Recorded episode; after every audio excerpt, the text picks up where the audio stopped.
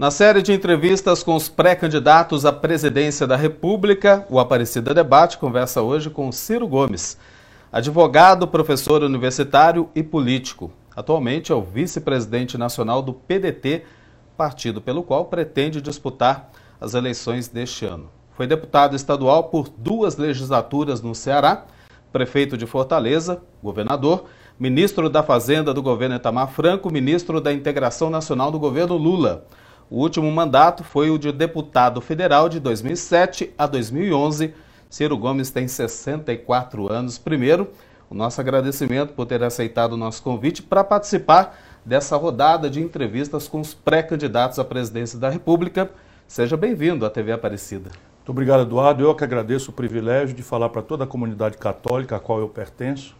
Né? Eu tenho, tenho uma formação junto à juventude franciscana na minha, na minha comunidade em Sobral tenho como um grande mentor da minha formação moral, pessoal, religiosa, um, um, homem santo que eu tive o privilégio de ter como amigo, Dom Luiz Lochaida, também franciscano, e cumprimento a, todos, a toda a comunidade é, cristã brasileira que está na, na, nossa TV Aparecida. Confirmando, é a quarta eleição presidencial que você vai disputar.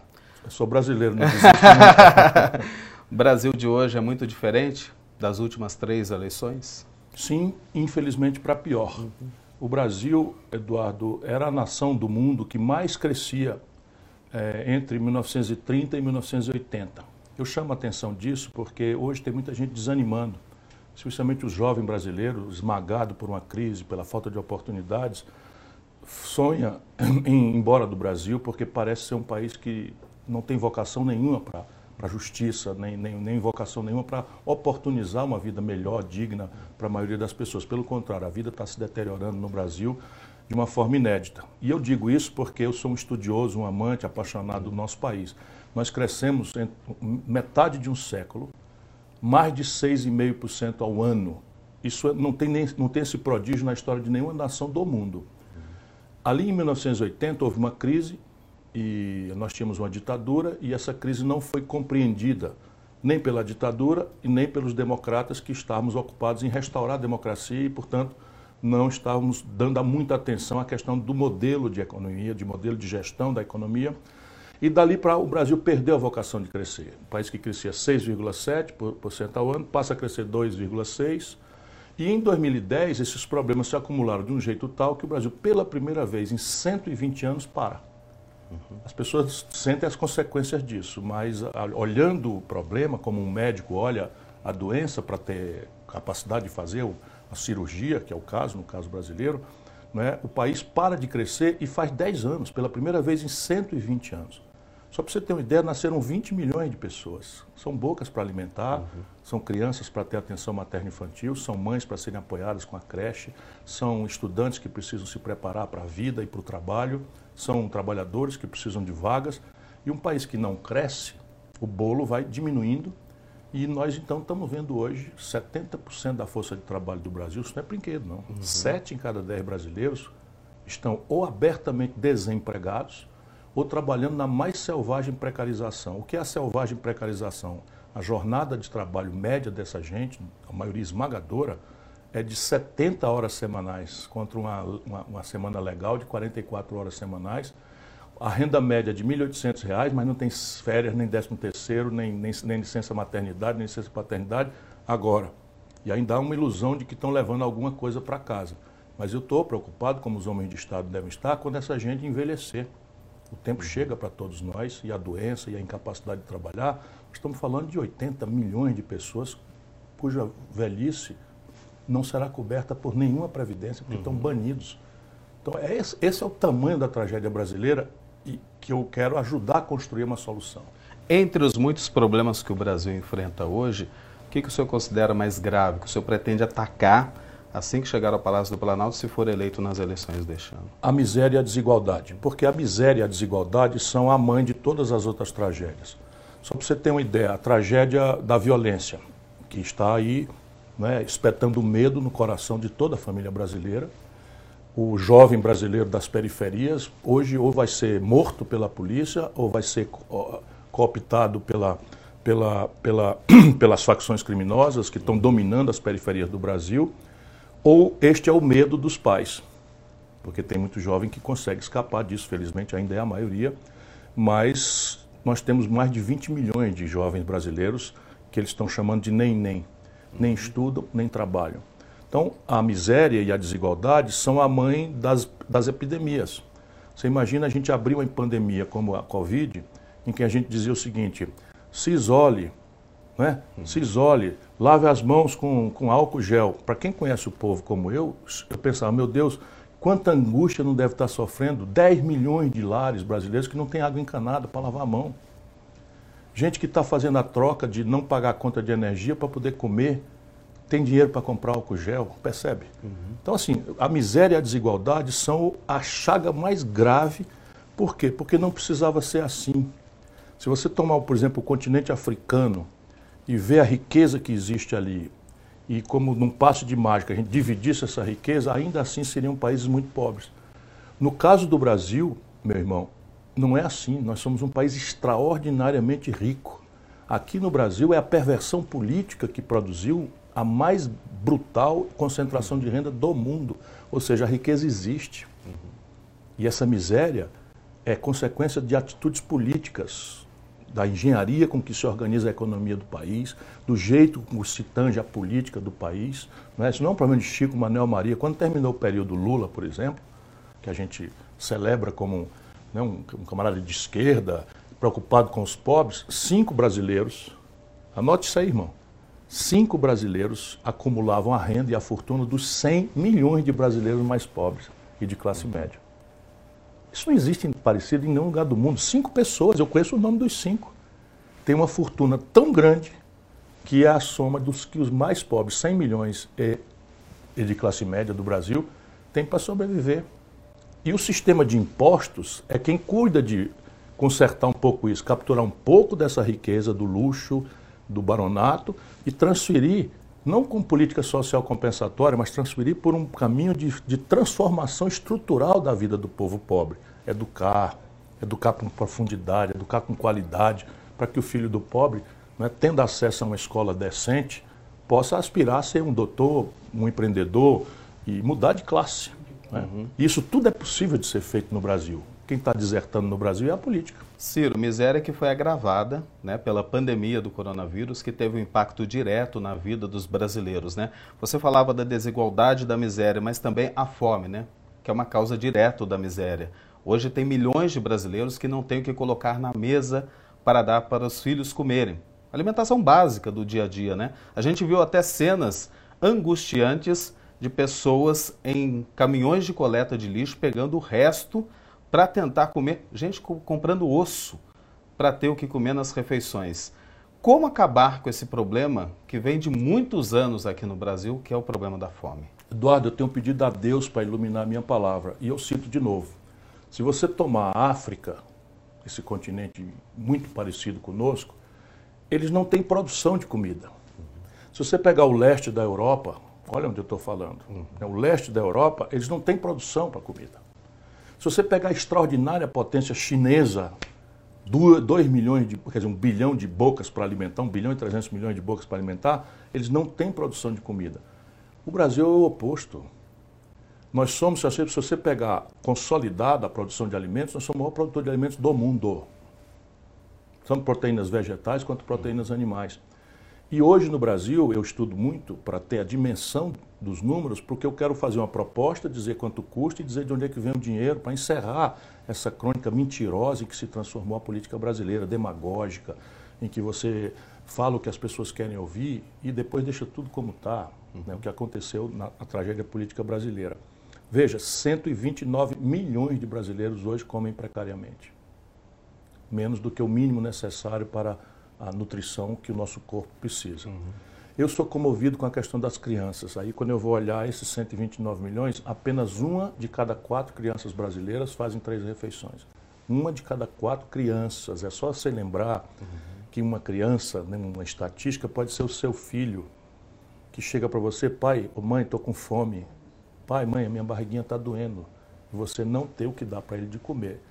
A elite brasileira trocou o coração por uma pedra. Os políticos brasileiros são, por média, canalhas, quando eu penso nesses números.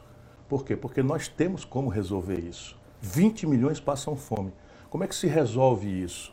Você resolve isso com uma política de abastecimento e preços que o Brasil já teve e que o mundo civilizado inteiro faz. O que é isso na prática? É assim: o governo, na hora que houver a safra, que o atravessador vem com a faca no pescoço do pequeno, que não tem capital, que não tem onde estocar, que não tem onde conservar sua produção, ele vende por um preço vil.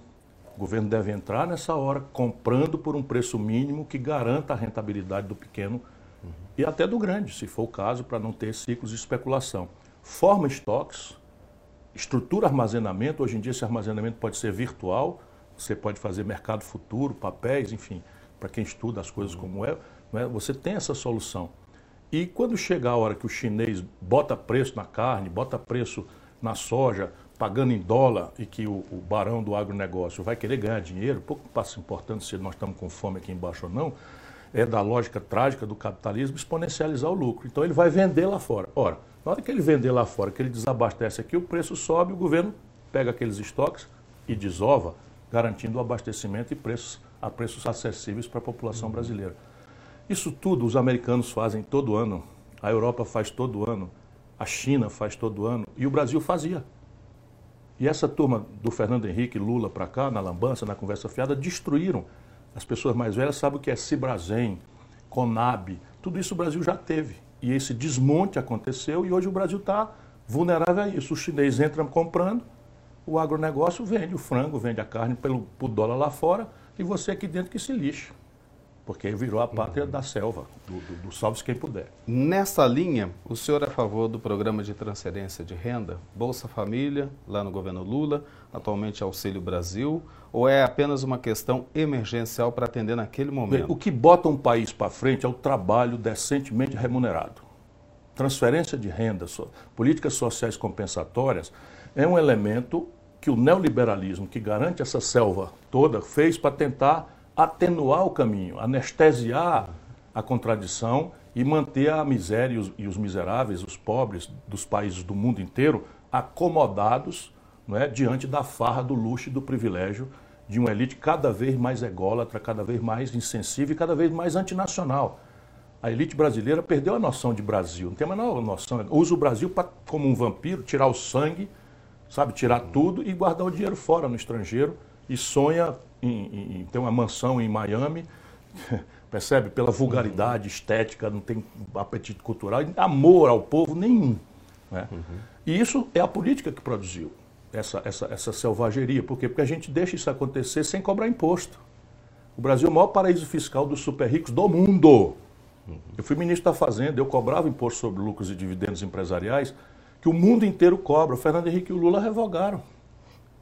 Eu cobrava uma alíquota de 35% dos super salários, de 1 milhão, de 1 milhão e 500 mil, o Lula e o Fernando Henrique revogaram. Percebe? O Imposto Territorial Rural, que é o IPTU do campo, uhum.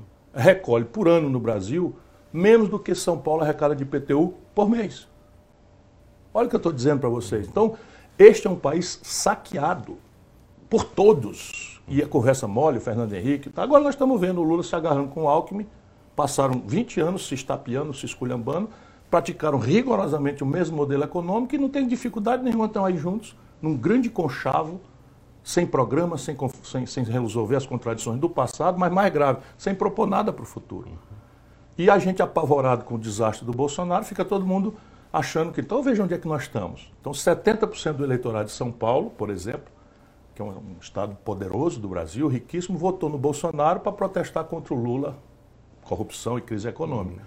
E agora estão chamando o povo para votar no Lula para protestar contra o Bolsonaro, quando os assuntos são esses. Então, política social compensatória é gravemente necessário. Se eu tenho 20 milhões de pessoas não é, passando fome, a diferença entre chegar a comida agora ou não pode ser a morte. Então, enquanto a gente discute uma mudança de modelo com os tempos de caga do manso, dos, cago manco dos políticos de Brasília, é? essa farra de privilégios, de, de, de, alienação que se transformou a política brasileira, isso também é um fenômeno recente, é? você tem que chegar o mínimo para as pessoas. Mas não pode achar que isto é um fim em si mesmo e que é cruelmente isso, é uma anestesia, é uma caridade uhum. que fazem para aplacar a revolta não é? Que deveria acontecer. Eu estou chamando o povo brasileiro a uma rebeldia da esperança. Uhum. Não é uma rebeldia violenta, é uma rebeldia com causa, uma rebeldia com, com diagnóstico correto dos problemas, para a gente experimentar uma mudança de um modelo econômico que é o mesmo há 30 anos e de um modelo de governança política em que muda tudo para não mudar nada. Caramba, o Bolsonaro se filiou ao partido do Valdemar Costa Neto, que era o cara a quem o Lula deu o DENIT para roubar e foi preso no escândalo do mensalão. Peraí, o Valdemar Costa Neto era lugar-tenente para roubar no governo do Lula e agora aparece como chefe do Bolsonaro e o Bolsonaro e o Lula botam o povo para brigar com ódio, paixão, como se fosse tudo diferente. O, o, o, eu rio para não chorar. Sabe, o, o, o, esse menino, esse, esse, esse, senhor do, do PTB, o Roberto Jefferson, fez a, a defesa do Collor no impeachment. Depois foi preso no mensalão porque o Lula deu os correios para ele roubar. Isso tudo é documento, foi condenado, pagou cadeia e tal. E agora surge como o cara mais agressivo que defende o, o, o, o Bolsonaro. Percebe? Então a economia é a mesma, os políticos que jogam o jogo é, são os mesmos, a consequência é essa tragédia e fica aqui em cima Chico, Manel, Maria, vermelho, encarnado, azul, botando o povo para brigar de forma despolitizada, sem, sem um diagnóstico correto, sem uma explicação dos problemas e pior, sem ferir aquilo que tem que ser ferido, que é poderosíssimo. Uhum. É? Meia dúzia de barões brasileiros dão as cartas e concentram a renda que falta para o povo comer. A gente está caminhando para o final do primeiro bloco, mas antes eu queria fazer uma outra pergunta que tem afetado a população brasileira e também foi agravado esse problema pela pandemia do coronavírus. Falando do desemprego, Ciro. São milhões de pessoas que não têm um trabalho. Logicamente, a renda foi diminuída e a gente cai de novo na miséria, na pobreza e na fome.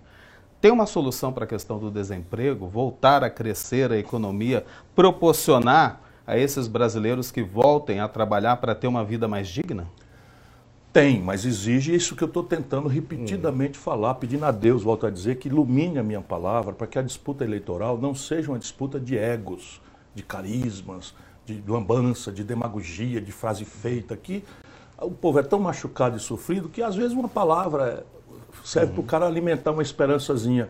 Mas só palavra vira só o seguinte, uma esperançazinha agora para ser uma grande decepção logo mais.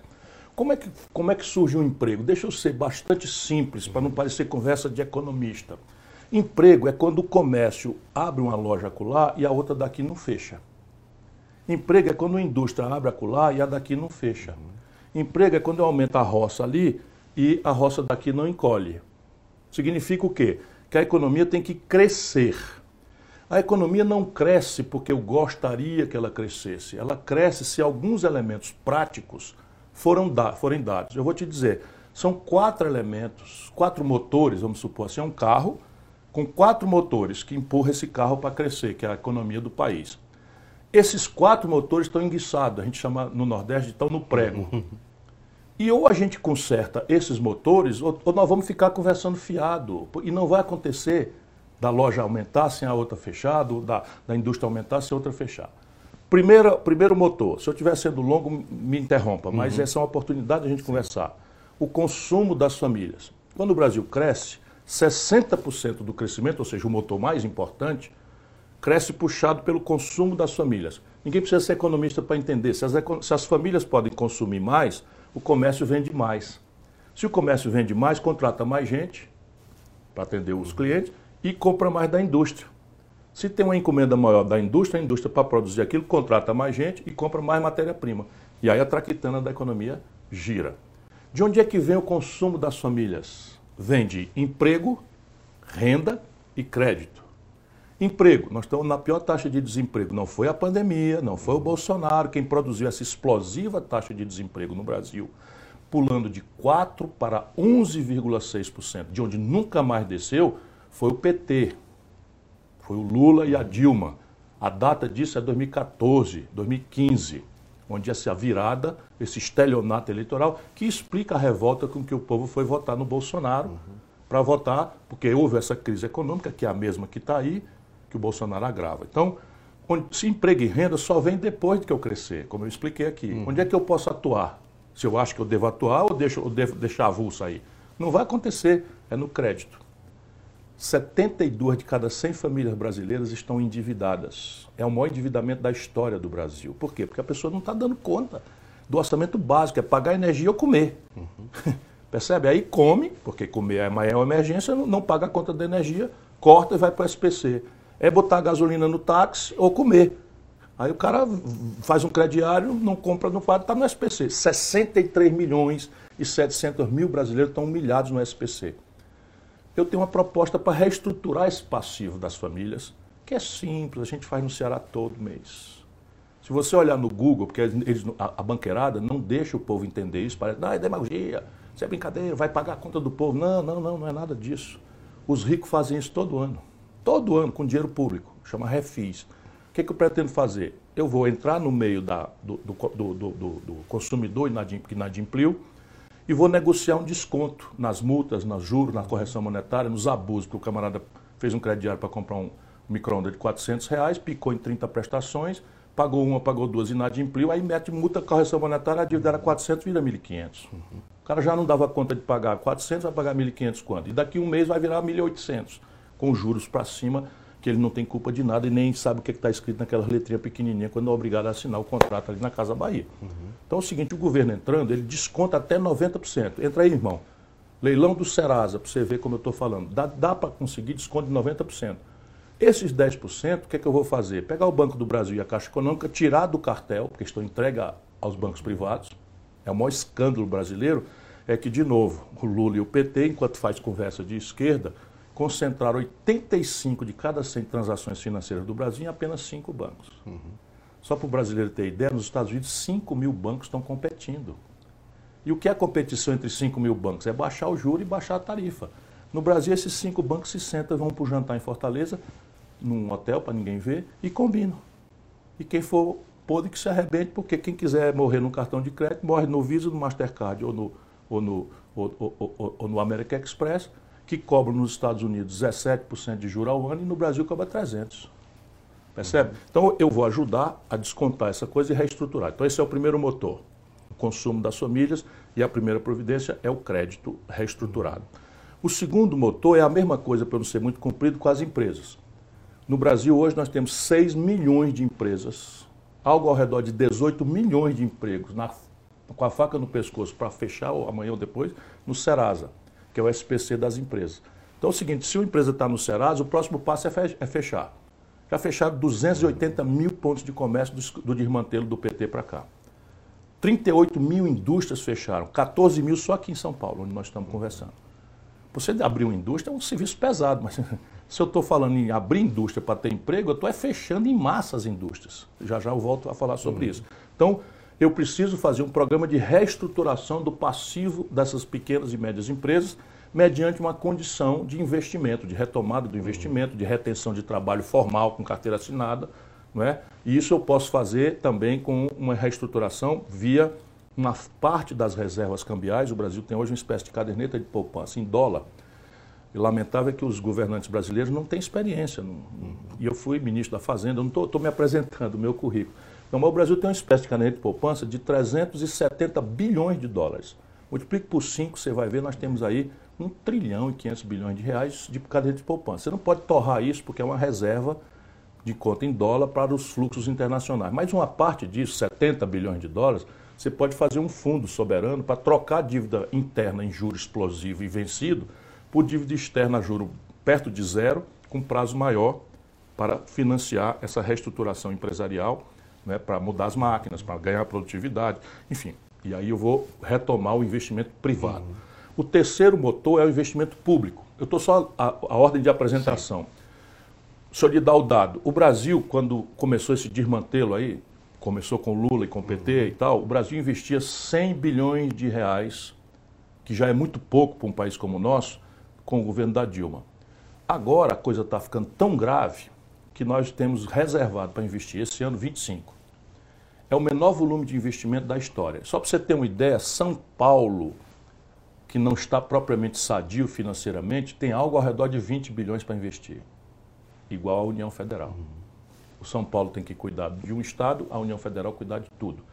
Isso é a queda. O coice. Deixaram a corrupção, esse modelo de, de, de, política suja que nós temos, que esses 20 bilhões, 25 bilhões, 18 fosse apropriado pelos deputados, que na melhor hipótese vão pegar esse dinheiro e pulverizar em mil coisinhas para fazer graça para os seus eleitores nas comunidades. E na pior hipótese, que é aquela que eu sei, vão roubar 40% disso, porque não tem controle de nada, numa tal de emenda do relator, que a nossa imprensa descuidada chama de orçamento secreto.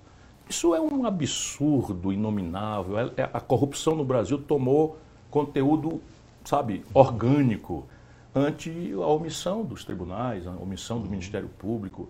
E a gente precisa consertar isso, porque consertar a taxa pública de investimento é condição para você puxar o investimento privado.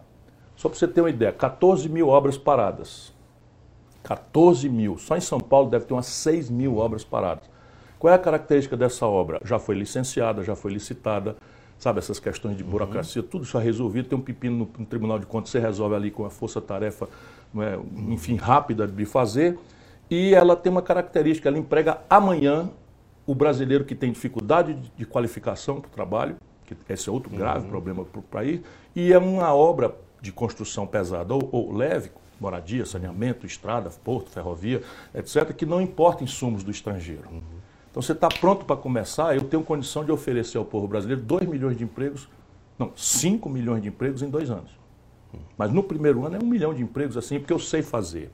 Você imagina, assim, uhum. se eu pego o CRIO, entre os programas de retomada do investimento, eu pego, crio um programa de titulação de, de, papel da casa da favela brasileira. Tudo quanto é de favela aí são ocupações sem papel. O cidadão tem a casinha dele, já é pacífica, posse, etc., mas não tem o um papel. Ele não pode entrar num banco, não pode fazer um crediário, não pode dar uma garantia e tal. Eu vou fazer, como já fizemos no Ceará, para milhares de famílias, mais de 100 mil famílias. A gente vai, acerta com os tribunais, com os cartórios, o governo entra, faz a discriminação e entra com o papel da terra e com o papel da terra eu vou fazer um financiamento em 10 anos para recuperação e expansão uhum. de moradia, com a obra de infraestrutura de saneamento, etc, etc. Permitindo que as famílias contratem seus próprios membros desempregados para essa jornada, uhum. que enfim é um programa. E aí você tem que perguntar para mim e para todos, de onde é que vem o dinheiro? Porque aqui está a diferença. Eu já tenho um discriminado, tenho um livro escrito sobre isso, todo mundo pode conhecer os detalhes. Eu tenho 3 trilhões de reais em 10 anos para poder ter um lastro de, de tempo, em que basicamente o dinheiro vai vir corte de 20% daquilo que é imposto devido e que não está sendo cobrado por favores picaretas no Brasil. Deixa eu dizer para o povo da nossa rede Aparecida. Se eu estiver sendo longo, me, me, me, me, interrompa. É, a gente está já estourando o primeiro bloco. Eu vou pedir até licença Vou dar esse exemplo, senhor. só esse exemplo. Sim, vamos lá. Então veja, no Brasil a cesta básica tem queijo suíço, salmão e filé mignon, entre 36 uhum. produtos de luxo, que meteram na cesta básica, que o povo nunca viu isso, para não pagar imposto. Uhum. Sabe quanto é que dá isso? 8 bilhões de reais por ano. Com 8 bilhões de reais eu coloco um milhão de crianças pobres do Brasil numa creche em tempo integral em que a classe média brasileira não tem nada parecido. Uhum. Quer ver funcionando? Dá uma olhadinha no Ceará. Você estava falando da questão do desemprego, como resolver esse grave problema que a gente enfrenta hoje no Brasil.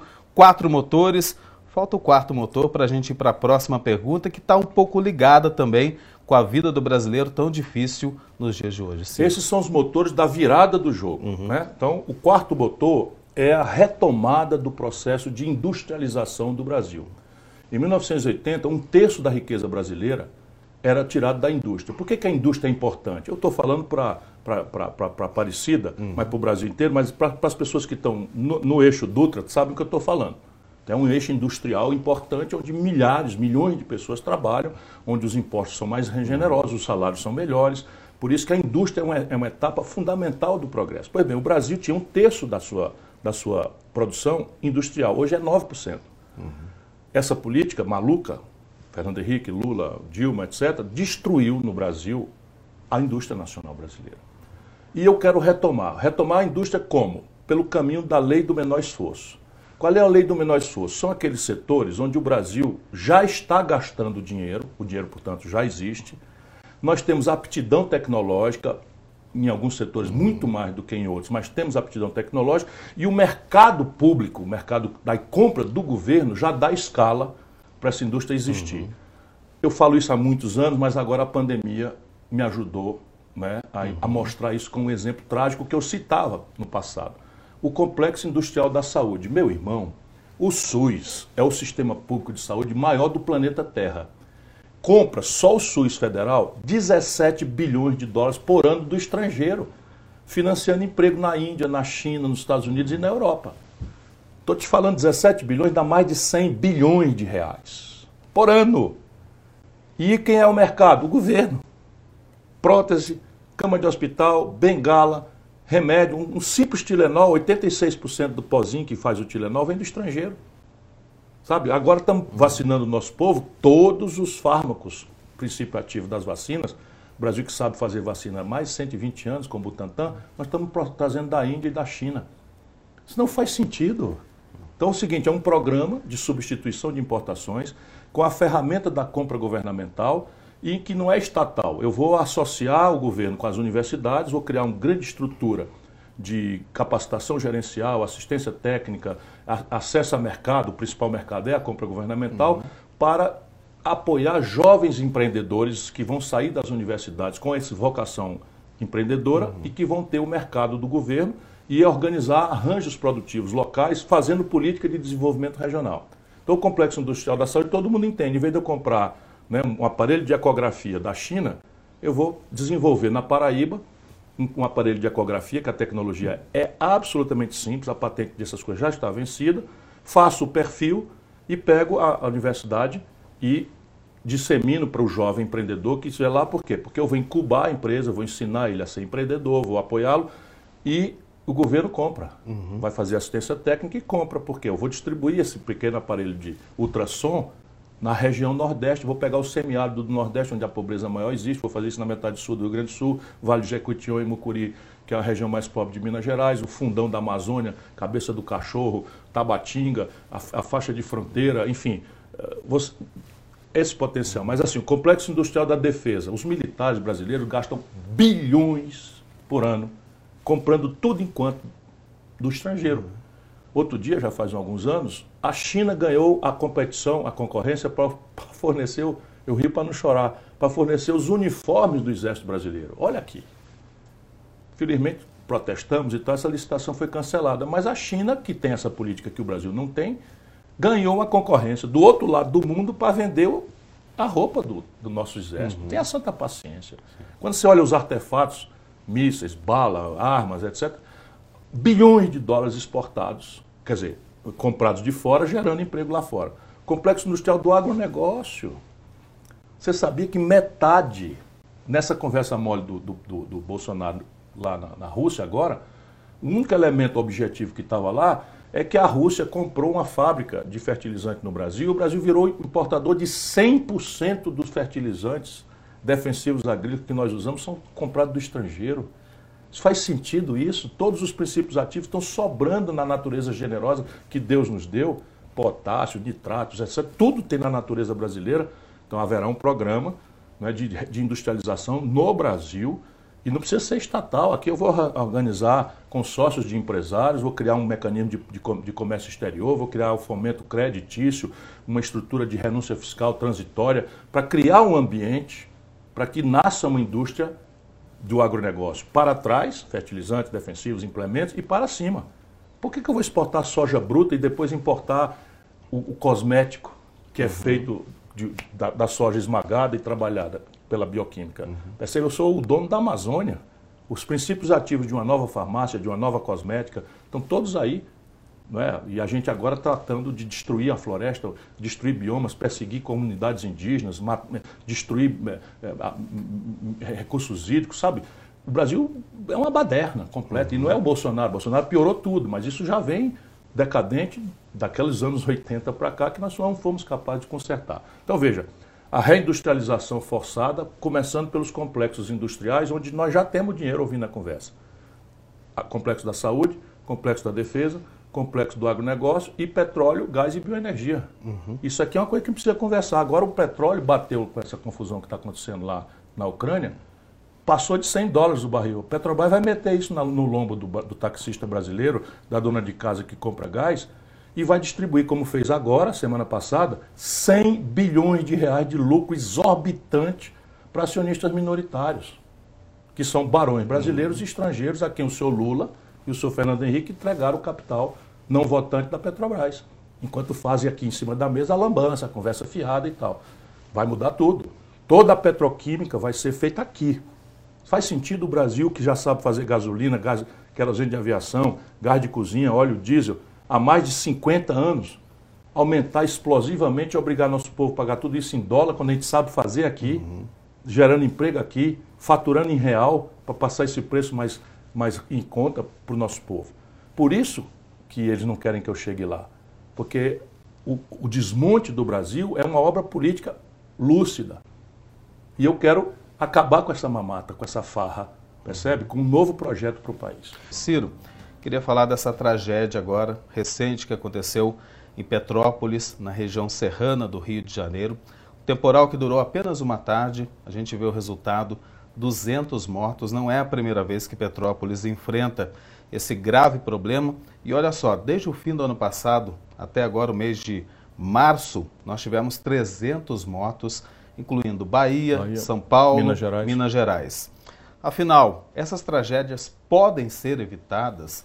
O governo federal ele pode realizar obras de prevenção e investir mais nessa área, principalmente em parceria né, com, com estados e municípios. Como é que você vê esse problema? Claro que pode. Vamos só entender a raiz do problema.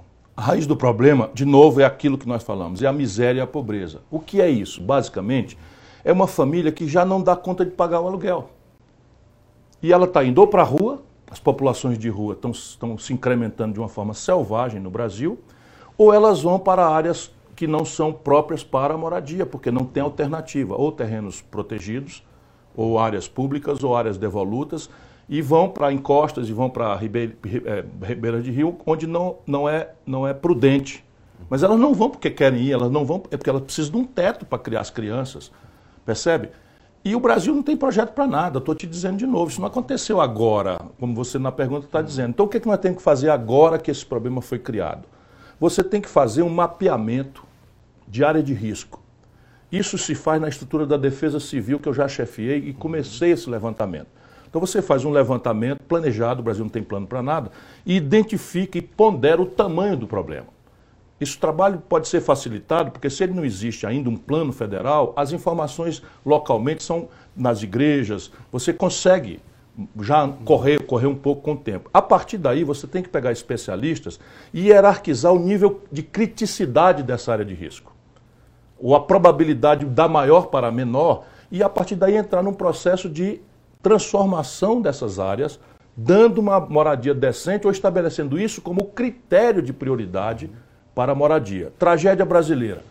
Todos os programas habitacionais, inclusive o famoso Minha Casa Minha Vida, que se faz muita propaganda, tem por regra a premissa de uma renda mínima que estas famílias não têm porque são elas que estão na informalidade, são elas que estão mendigando, são elas que, sabe, são mulheres que chefiam famílias cujos homens foram embora e, e, e não tem creche para deixar criança e não podem trabalhar. É uma tragédia que ou a gente entende que o país tem uma responsabilidade com isso, ou a selva neoliberal que está dominando entre nós há 30 anos vai continuar aperfeiçoando a sua tragédia em mortes. E nós, por caridade, por sentimento cristão, nos solidarizamos, fazemos uma campanha de cobertor, fazemos uma campanha de doação de comida, de água, para aplacar o nosso remorso, mas isso, se é cristão, do ponto de vista individual, não dispensa os governos de cumprir essa tarefa. Deixa eu lhe dizer, eu cito como exemplo, não é por nada não, é porque o político gosta de falar coisas bonitas e agradáveis para o povo. Mas nós faz, fizemos isso em Fortaleza. Então, Fortaleza, há muitos anos não morre uma família em área de risco. Por quê? Porque nós mapeamos todas as áreas de risco. Não temos dinheiro, nem sabemos fazer milagre para dar uma casa decente para todo mundo, mas já fizemos as obras de contenção do Cocó, já fizemos. As, Cocó é um rio que passa uhum. dentro da cidade, que matava gente todo ano. Já fizemos as obras de contenção do Morro Santa Terezinha, portanto está todo estabilizado. E estamos fazendo um processo contínuo de moradia popular para as famílias que não têm renda. Aqui a, a, lógica é financiar a casa não pela renda que a pessoa tem, mas por uma prestação fixa, acessível, que possa ser aí 5% do salário mínimo. Por quê? Porque aqui é para não dar a casa, não é? E você valorizar. Ou fazer comodato. Percebe? Tem mil mecanismos para quem sabe trabalhar, e é isso que eu estou pedindo ao povo brasileiro. Não deixe essas eleições serem uma eleição de disputa de carisma, de lambança, de conversa fiada, de uma memória afetiva mentirosa, em que um tempo que todo mundo comia picanha e cerveja, essas pessoas que estão nas encostas morrendo nunca comeram picanha e cerveja. Elas sempre estiveram aí para morrer. Percebe? Porque falta planejamento no Brasil para tudo. Queria tocar no assunto que sempre está no centro do debate político quando a gente vive um período eleitoral: corrupção. É esse mal que está enraizado há séculos aqui no Brasil, contamina as instituições públicas, contamina o próprio cidadão brasileiro.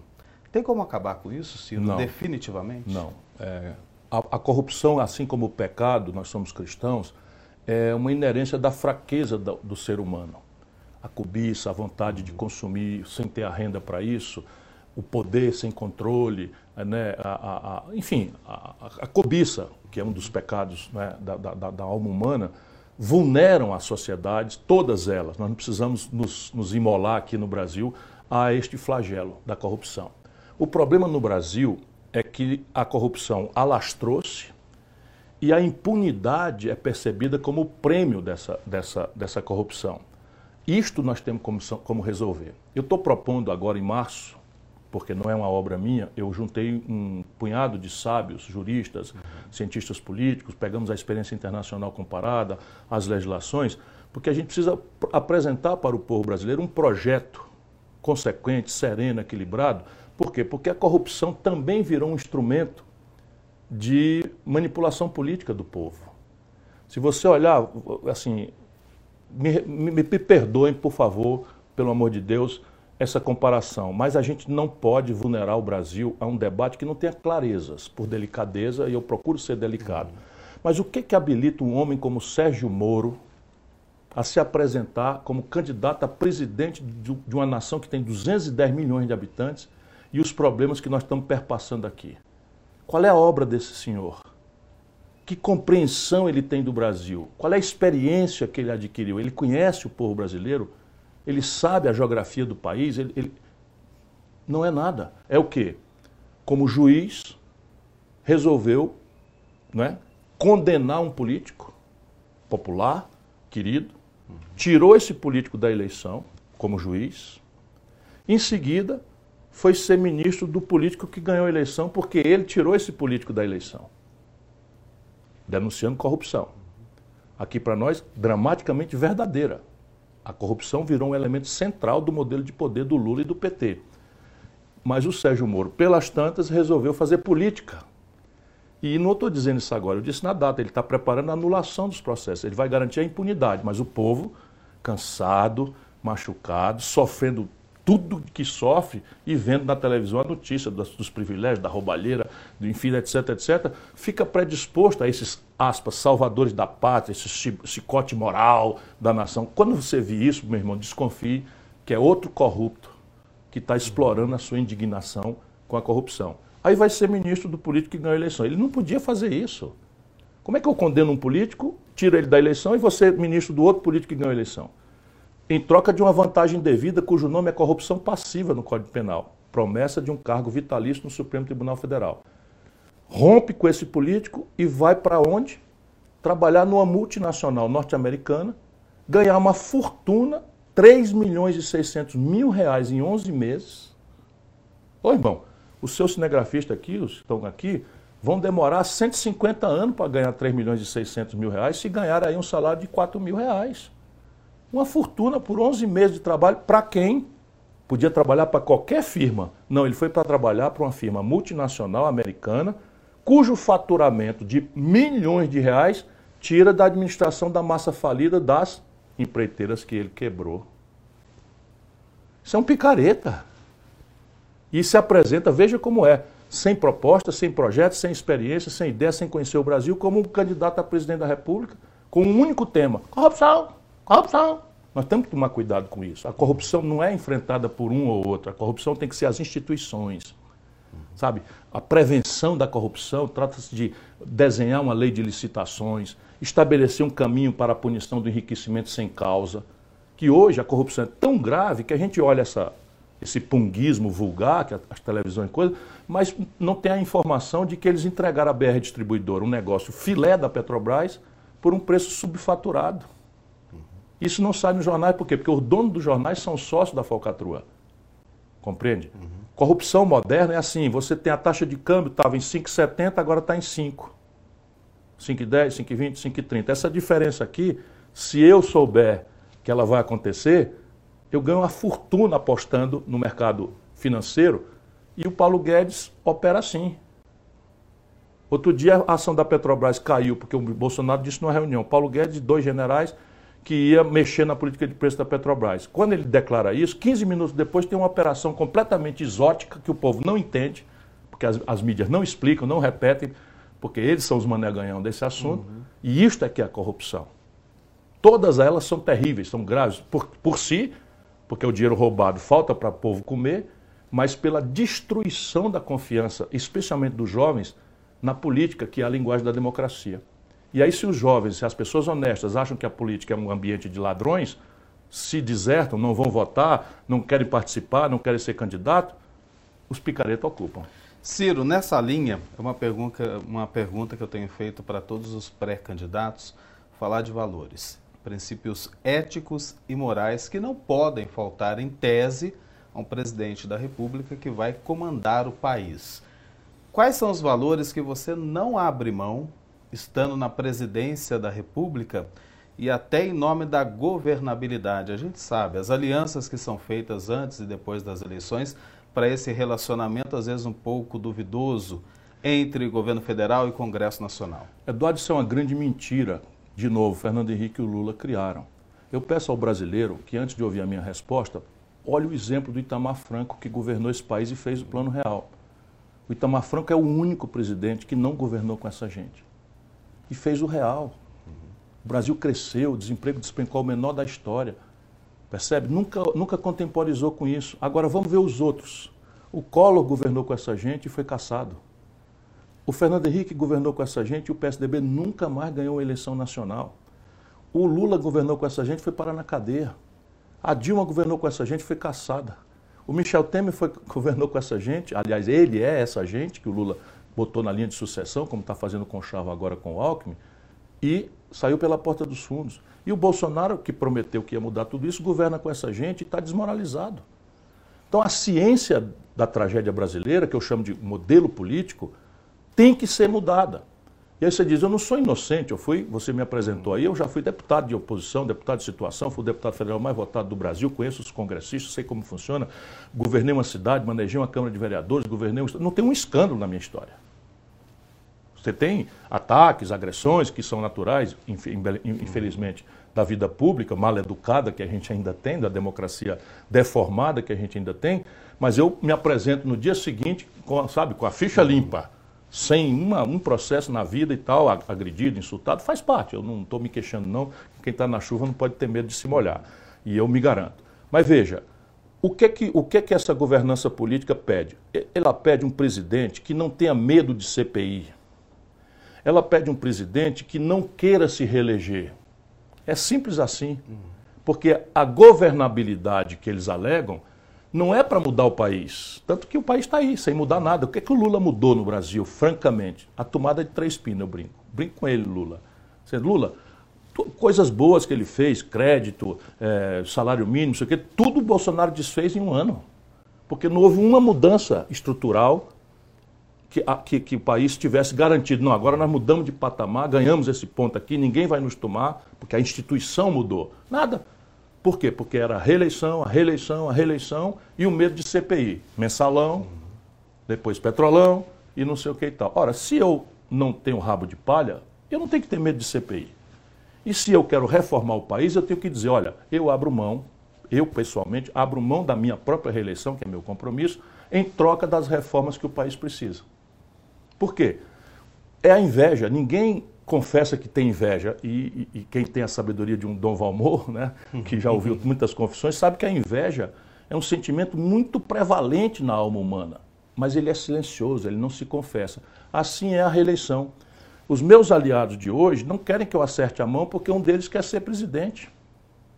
Os meus adversários que perderam para mim hoje não querem que eu acerte a mão, não querem dialogar comigo, porque se eu, se eu acertar a mão, eu sou reeleito.